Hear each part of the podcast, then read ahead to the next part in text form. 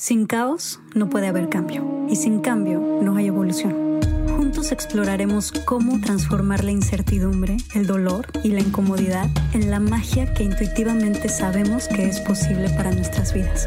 Yo soy Aislinn Derbez y creo que los mejores regalos que puedes darte son espacios para conectarte, sentir y reflexionar.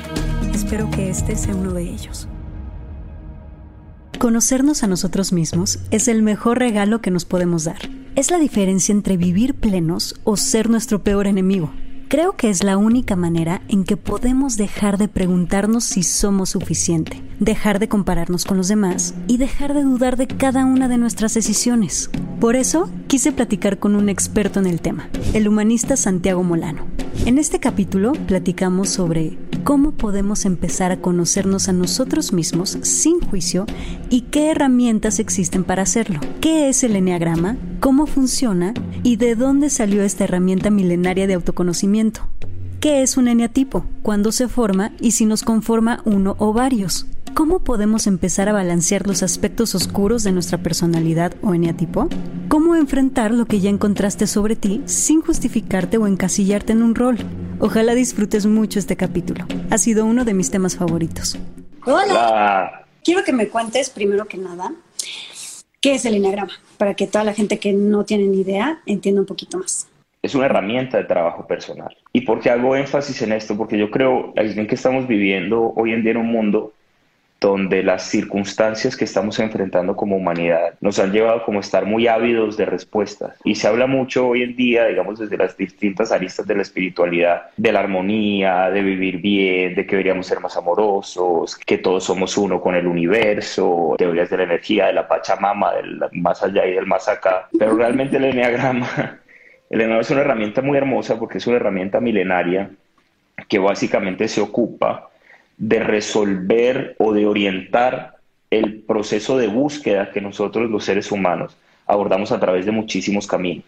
Es decir, nosotros vivimos con una sensación muy común, podríamos decir que está casi que todos los seres humanos, que es una sensación de vacío, de que nos falta algo y de alguna manera casi que nuestra vida es la respuesta adaptativa a esa carencia.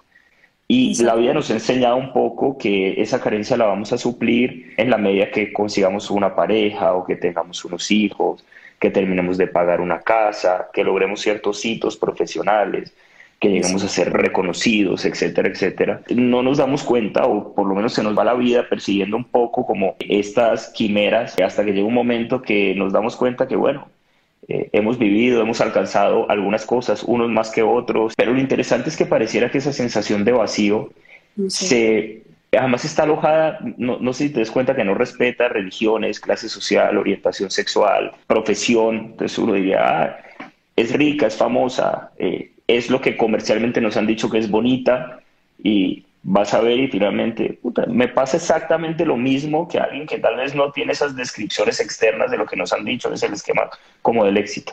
Entonces el Enneagrama es una herramienta que se ocupa de orientar esa búsqueda y de direccionarla hacia nosotros mismos, básicamente ocupándose de contestar dos preguntas que son muy importantes y es, ¿quiénes somos y para qué estamos aquí? Para mí es como una especie de brújula, ¿sí? que nos ubica y nos dice, oye, ¿de qué se trata esta experiencia como seres humanos?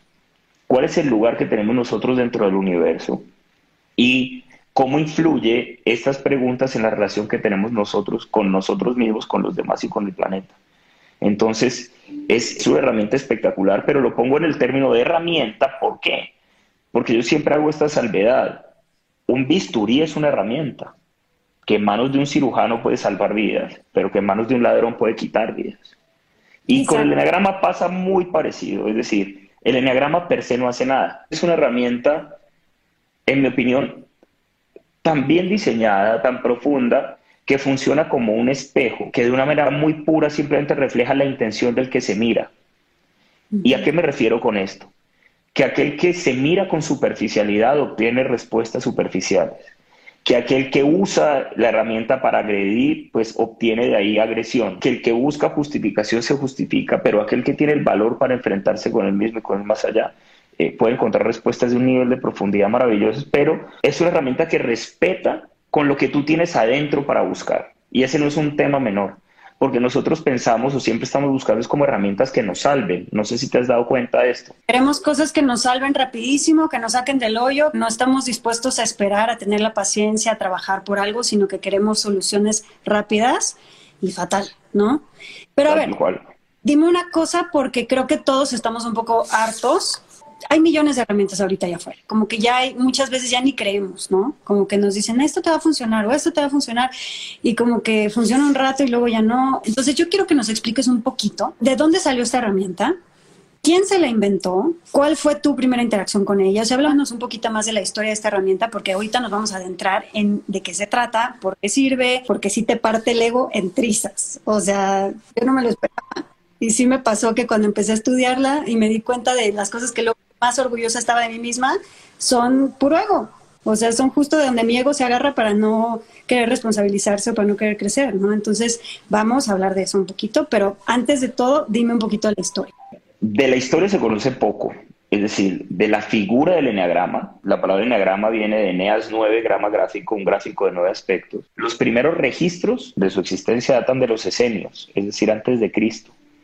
No se sabe quién la creó, ni se sabe de dónde viene, de manera que se conoce como sabiduría ancestral.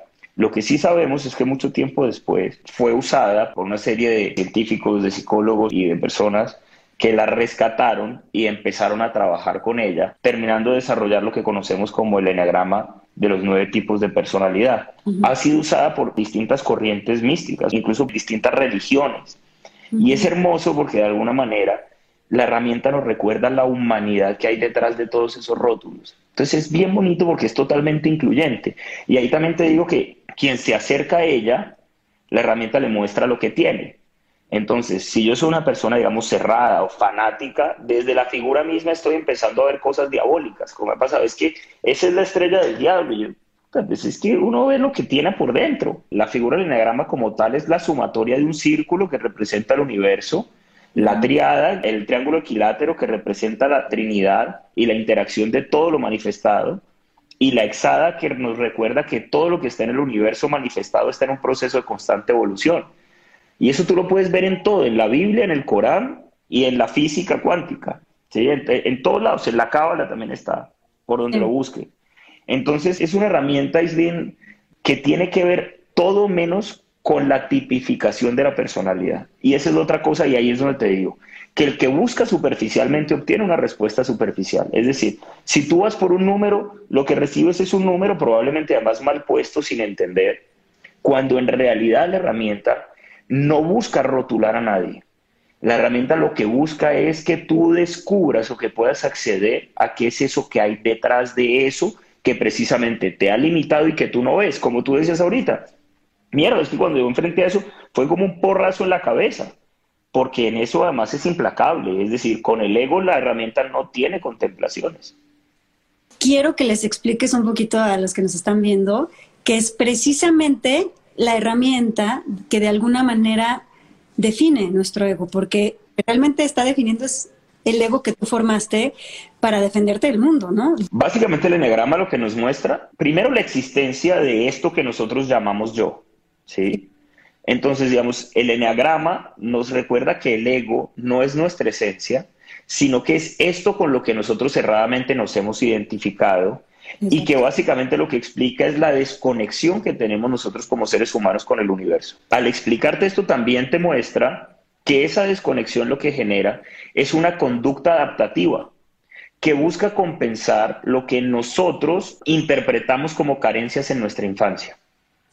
Entonces, ¿qué nos dice? Primero que la conducta no es genética, que es que yo no soy temperamental porque soy derbez, y es que mi papá era muy bravo y, hace siete derbeces todos somos iguales. No, eso, eso es pura mierda, eso la vida no funciona así. Y nos recuerda que si bien todos somos iguales en esencia, ¿sí? en este colegio en particular hemos venido a aprender cosas diferentes. Y eso es supremamente importante. ¿Por qué? Porque tenemos que entender que no hay fórmulas genéricas que nos muestren el camino de los aprendizajes que como individuos necesitamos resolver. Y el enneagrama respeta esas diferencias no para tipificarlas, sino para mostrar por qué ¿sí? tenemos formas distintas de ver la vida Y no para buscar justificarla, sino para que podamos concentrar nuestra atención y ser asertivos de cara a lo que necesitamos trabajar. Y eso es espectacular. Porque cuando tú te pones a ver, una cantidad de libros en lo que tú dices, hay corrientes, y hay cuentos, y hay teorías por montones. Una cosa es que tú peses 100 kilos, ¿sí? Y que yo te recomiende hacer ayuno intermitente. ¿Me sigues? Es decir, y vale y está bien. Pero otra cosa es que tú seas anoréxica y que yo te diga que lo mejor es el ayuno intermitente.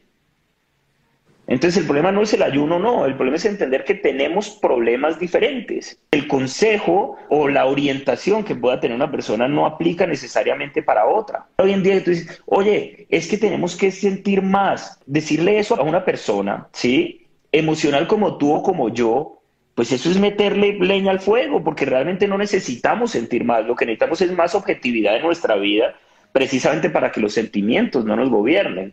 Entonces mira que nosotros estamos en un mundo donde hemos tratado de hacer genérico cosas que no son genéricas. Y esta comprensión de nuestro propio proceso y el entender por qué se nos dificulta lo que se nos dificulta, pero al mismo tiempo también entender qué tenemos para resolverlo, es lo que aporta el enneagrama y que tiene un valor que para mí es incalculable. Lo interesante es que, bueno, nosotros nacemos con una esencia, pero a partir de los tres años por ahí hasta los doce, es una etapa como muy moldeable, que es nuestra infancia, es exactamente donde se forma nuestra personalidad, donde se forma nuestro ego y se forma a partir de las carencias que tuvimos, de los miedos que tuvimos, de los retos que nos tocó vivir, de cómo experimentamos a nuestros padres y desde ahí se forma ese ego y de alguna manera es, desde ahí de donde se forma nuestro eneatipo, ¿cierto? Sí, entonces básicamente lo que empezamos a hacer es a través de una prueba de ensayo o error, lo que empezamos a ver es desde nuestra conducta cómo respondemos a eso que interpretamos como una carencia. ¿sí? Ojo, a lo que interpretamos, porque eso es otra cosa que es bonita, es decir, el enneagrama no nos vuelve un esclavo del destino, no nos dice, oye, es que pobre tú que te tocó así, no. Te empodera incluso desde ese momento y lo que te dice eso, tú eres una respuesta a eso que tú interpretaste, porque eso que estaba afuera era neutro. ¿De acuerdo? Y te invita a reconocer que no solo era neutro, sino necesario para lo que viniste a aprender. Desde el amor, siempre te está mostrando la pertinencia y la valoración de lo que ha sido nuestra historia y la realidad que hemos vivido. Que no busca victimizarnos ni condenarnos, sino que te muestra el porqué de lo que viviste, cómo lo interpretaste y cómo eso precisamente termina construyendo lo que nosotros llamamos el destino. ¿Qué es más que el destino? La recreación inconsciente de los traumas que teníamos de niños, que al recrearlos la vida nos los pone al frente para que los podamos resolver. Y esto es poderosísimo, Aislinn, porque el día que entendemos eso, nos damos cuenta finalmente que todo lo que vivimos en la vida es necesario para nuestro aprendizaje. Entonces, el enegrama lo que te muestra es, oye, aquí no vinimos a luchar, la vida no es que sea dura, no es difícil, esto no es que sea un planeta de mierda donde no hay ilusión, no. Lo que te dice es, oye, tú estás en un colegio, tienes unas materias y te invita a resolverlas con amor. Y lo más bonito que te dice es, si tienes materias, tienes con qué. Es decir, que aquí, adentro de nosotros mismos, está ese maestro que se puede acercar. Y ahí viene otro aspecto hermosísimo para mí de la herramienta. Y es que es una herramienta que no pone ningún gurú, ¿sí? Sino que te ayuda o que te muestra que el verdadero maestro, ese que debes escuchar, es el que está dentro. Y esa es otra cosa que yo no he visto en ningún otro lugar. Y a mí me parece bellísimo. Por más que muchos quieran volverse gurús del enneagrama y usar el enneagrama para otras cosas y hacer eh, un altar a sí mismo, la herramienta no es para eso. Amay Natural es una compañía que hice con una de mis mejores amigas, Mariana Borelli. En Amay Natural creamos productos 100% naturales y sustentables como shampoo, acondicionador y crema. Todo en barra. También tenemos otros productos deliciosos como nuestra línea para bebés. Todo lo que hacemos es libre de sulfatos, parabenos, sintéticos, aceite de palma, silicona, fragancias químicas, empaques de plástico y por supuesto libre de crueldad animal. Están disponibles en amai.mx, en Amazon y en sephora.com.mx. Checa el Instagram de Amai Natural o la página web amai.mx para más información. Explícanos un poco por qué solamente tenemos ese número que se forma en esa infancia y a partir de los 13 ya, o sea, te quedaste con ese número y ya no cambia. Porque mucha gente va a decir, ay, me estás encasillando, me estás limitando. Por lo que es más atacado el enagrama es precisamente por eso. La personalidad no cambia porque de alguna manera representa lo que nosotros vinimos a aprender. Lo que sí cambia es que en la medida que nosotros somos conscientes, no va a ser la estructura de la personalidad ni nuestros anclajes mentales los que van a generar los resultados de nuestra vida. Quiere decir que el enagrama te enseña cómo trascender el destino y cómo convertir ese destino en ese aprendizaje que te permite desarrollar las cualidades para servir en este planeta. Entonces, mira lo bonito, ¿sí? Entonces, lo primero que te recuerda es cuál es tu lugar, qué viniste a aprender. Y te dice, una vez que aprendas, entonces tienes algo para entregar, ¿sí? Es decir, te enseña a servir, porque finalmente la liberación del ego es entender que nuestro propósito es un propósito de servicio en este planeta, pero un servicio de una arista totalmente distinta. Servir no entendido como el interferir con los procesos y los aprendizajes de los demás, servir no como ayudar a otros. Todo el mundo cree que servir es ayudar, por favor. Es que es lo que nos han metido. Servir es entender que nosotros somos medios a través de los cuales podemos proyectar unas virtudes necesarias para que en este planeta haya armonía.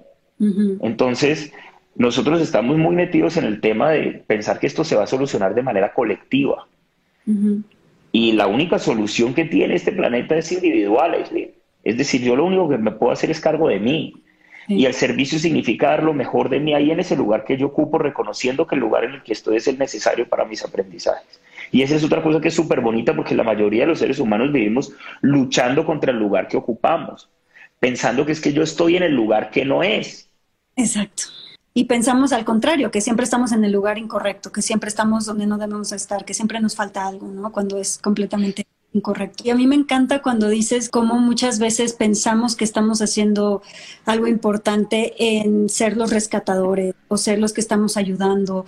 Y me encantó cuando dijiste en uno de tus talleres que de alguna manera estás haciendo lo contrario, estás metiéndote con su proceso evolutivo y para un beneficio de tu ego, ¿no? Nada más para tú sentirte bien. Eso me parece muy interesante, digo, creo que lo dije fatal, pero me gustaría que tú lo dijeras en tus palabras. No, es que, no, no, no, lo dijiste perfecto, pero básicamente es como si tuvieras acá y tu hija, ¿sí? Que tiene problemas con los números, aprendiéndoselos, y entonces tú dijeras, oye, ¿sabes qué?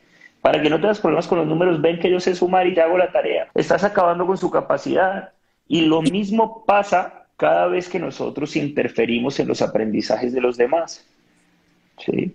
¿Por qué interferimos? Y ahí es otra cosa bonita, porque no hemos comprendido el propósito pedagógico detrás, primero ni de los aprendizajes de nosotros, porque si yo entendiera los míos, respetaría los de los demás. Ahora, lo interesante es que mientras yo estoy entretenido en los de los demás, ¿sí? Puedo hacerme el huevón con los míos. Y eso es lo que al ego le encanta, ¿sí? Sí. Entonces, ahí es donde digo que el enagrama siempre, siempre nos recuerda que la tarea es aquí. Y, y mira que estamos hablando de todo menos de números. Entonces, en ese orden de ideas, esto no es ni para hacer test en Internet. Olvídate de la idea que yo cogiendo un libro que hace cuatro chistes de cada tipo de personalidad, porque el enagrama no es para eso. La mayoría de información es muy pobre porque además trabajarlo en profundidad primero es exigente, ¿sí? No es cómodo y no es lo más vendedor del mundo. Entonces, el otro discurso de vivir haciendo chistes y memes con cada tipo de personalidad y ponerle un número en la cabeza, pues vende, ¿sí? Sirve para vender libros, sirve para que la gente juegue a los numeritos, sirve para que hagamos eh, reuniones con las amigas y juguemos a adivinar, porque eso es lo otro, la gente compra un libro y cree que ya sabe. Es como coger, y porque me veo, no sé, Good Doctor o Doctor House o cualquiera de estas cosas, un bisturí decir, oye, me acabo de ver una serie en Netflix, ven, yo te opero. Y uno dice, pues puta, ¿en serio? Y sí, la gente cree que sí. Está increíble porque yo te quiero contar un poquito de mi experiencia con ese taller que tomé del enneagrama tuyo. A mí me encantó. O sea, yo entré y sí salí completamente con el cerebro que me explotaba. Mientras hacía ejercicio todos los días, iba escuchando el taller. Y sí fue súper, súper impactante porque me empecé a dar cuenta que todas esas cositas de las cuales yo me sentía súper orgullosa de mí misma y de mi personalidad y que yo lo guardaba como trofeos en mí y de es que yo soy tan linda por esto, y es que yo soy tan buena por esto, y es que yo soy tan chingona por esto otro, de repente cuando sacas mi número, o sea, cuando empiezas a leer el que supuestamente es mi número,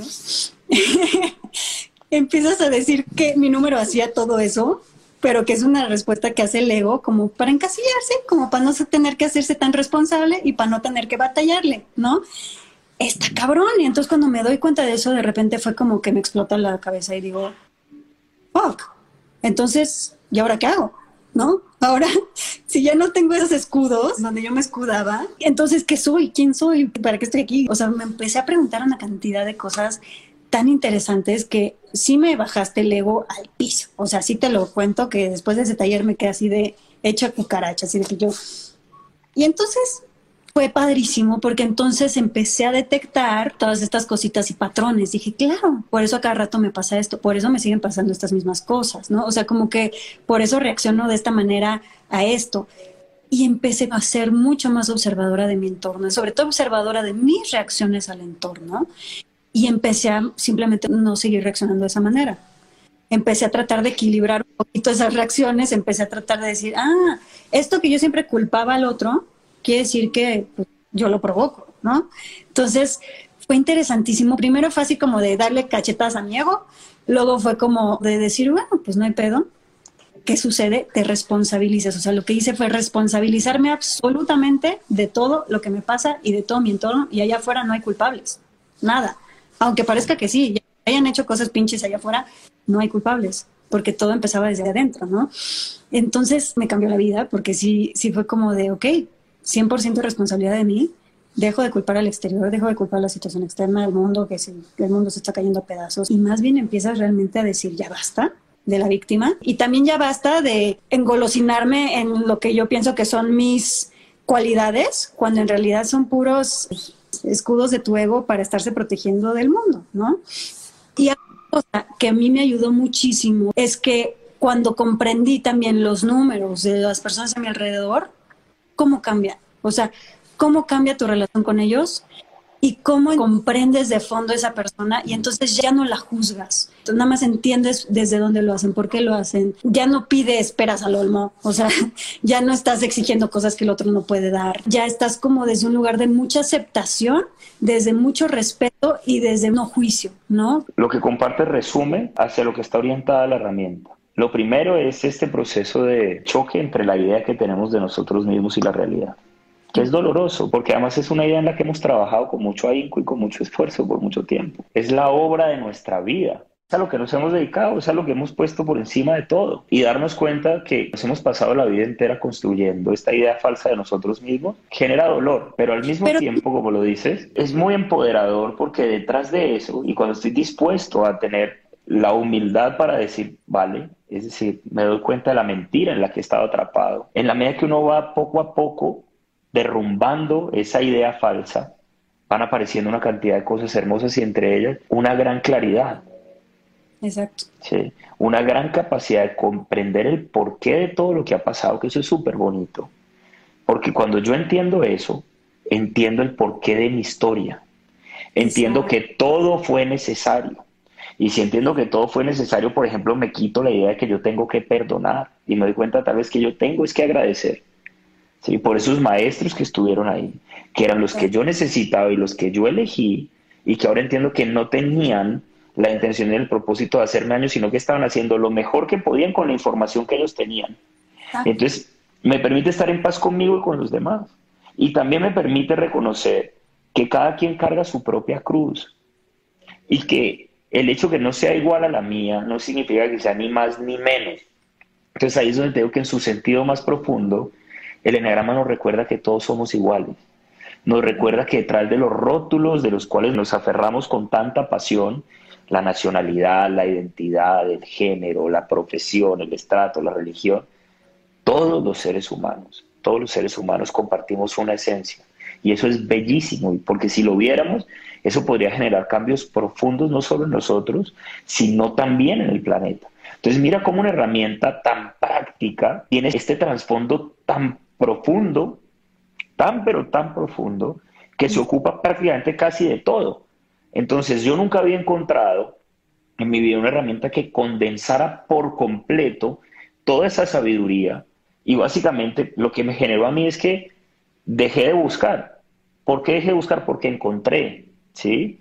Ojo, dejé de buscar no significa que dejé de trabajar, que son dos cosas distintas, porque la herramienta te recuerda que el trabajo es para siempre. Pero lo que te quiero decir es que no busco porque ya sé dónde está mi trabajo, ya sé dónde está y ya sé que esto no se trata de vivir llenando la cabeza de información, que lo único que hace es que el ego se distraiga de ese trabajo que tenemos. Entonces, cuando tú logras como conciliar todo eso, es como si, si la vida, que tanto nos cuesta encontrarle un sentido, apareciera ese sentido.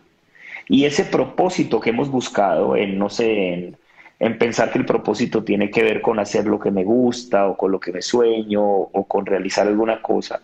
No tiene que ver con qué hago, sino con cómo hago lo que hago. Depende de, con qué vayas a buscar, ¿no? Es un trabajo que también, no sé si lo viste, demanda muchísima honestidad. Porque si no somos capaces de ser honestos con nosotros y con nuestros resultados, pues fácilmente lo que terminas es, ahí sí, poniéndote un número en la cabeza, buscando un número cómodo buscando dos o tres rasgos de conducta y simplemente lo vuelves eh, una justificación. Si realmente no profundizas en ello, se vuelve lo mismo que todo. O sea, porque estamos, como siempre, llenos de miles de herramientas y el chiste es que realmente investigues, profundices, realmente la trabajes en ti, porque si no, no te sirve nada. Es una herramienta muy útil que les puede funcionar.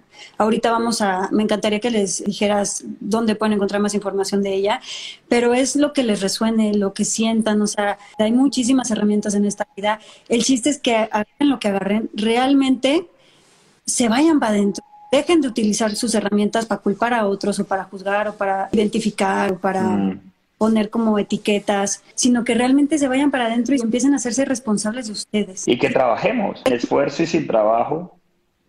Quiero que nos cuentes un poquito de tu taller, porque a mí me encantan tus talleres. O sea, Santiago tiene talleres de muchísimas cosas. A mí, personalmente, los que más me han impactado es tu taller de parejas. ¡Wow! O sea, vuela la cabeza, cabrón. Es una joya. Les va a cambiar la vida, tengan o no tengan pareja. O sea, es para solteros y para parejas. Y este otro taller que también me cambió la vida, que es este de Enneagrama, me gustaría que hablaras un poquito más. Mm, el principio de todo es el taller de autoconocimiento de Enneagrama porque es el que nos muestra lo que tenemos que trabajar aquí. Y cuando uno tiene esa base y después hace el taller de parejas, el clic que hay entre los dos es bien interesante en el sentido que uno entiende desde dónde elegimos la pareja. O sea, todo eso que, que hablamos de lo que no nos dijeron en las relaciones, lo explica el taller de autoconocimiento de la grama. Una cosa es como suena, que yo sé que suena bien, pero otra cosa es verlo en uno, porque eso sí es lo que es cabrón, cabrón. Cuando uno dice, o sea, pero ¿cómo así? ¿Sí? Y cuando uno entiende el por qué, y cuando entiende uno qué es lo que repite la relación inconsciente de sus padres, y cuando uno entiende cómo en, en una pareja busca uno perfectamente quién le recree sus traumas, y cuando uno entiende que precisamente detrás de eso no es que sea un castigo divino, ni que aquí venimos a comer mierda, a pasarla mal, no, sino que precisamente yo tengo el maestro que necesito para recordarme lo que tengo que trabajar en mí y que cuando yo trabajo eso la vida cambia por completo. Ojo, no la vida, cambio yo y al cambiar yo la forma como entiendo la vida es otra. Esto es una sutileza, pero es importante aclararlo porque nosotros pensamos que vamos a hacer talleres y entonces mi matrimonio va a ser otra cosa. No, es el mismo, solo que ahora entiendo por qué funciona como funciona y si entiendo significa que, que puedo tener incidencia en él, ¿no? Entonces, eso es lo bonito. Es que eso es, es bien interesante porque todos decimos que tenemos libre albedrío, pero en realidad si te fijas, no lo usamos, porque al no resolver nada de nuestro pasado, se nos sigue repitiendo lo mismo y lo mismo con diferentes caras, con diferentes escenarios, con diferentes rollos, pero se nos siguen repitiendo los mismos problemas de los cuales estamos hasta la madre, de los cuales no sabemos ni cómo salir, de los cuales estamos atorados como en un hoyo y es de ¿y cómo salgo de aquí? ¿Y cómo salgo? Y siempre nos estamos quejando de las mismas cosas y claro, no cambia.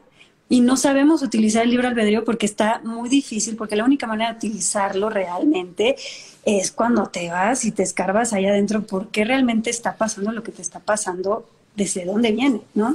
Cuando yo me enfrenté al enneagrama, de las cosas que más me gustó a mí fue darme cuenta efectivamente que yo nunca había sido libre. Es decir, que esto que nos preciamos los seres humanos, que es de ser seres libres, que elegimos libremente, cero.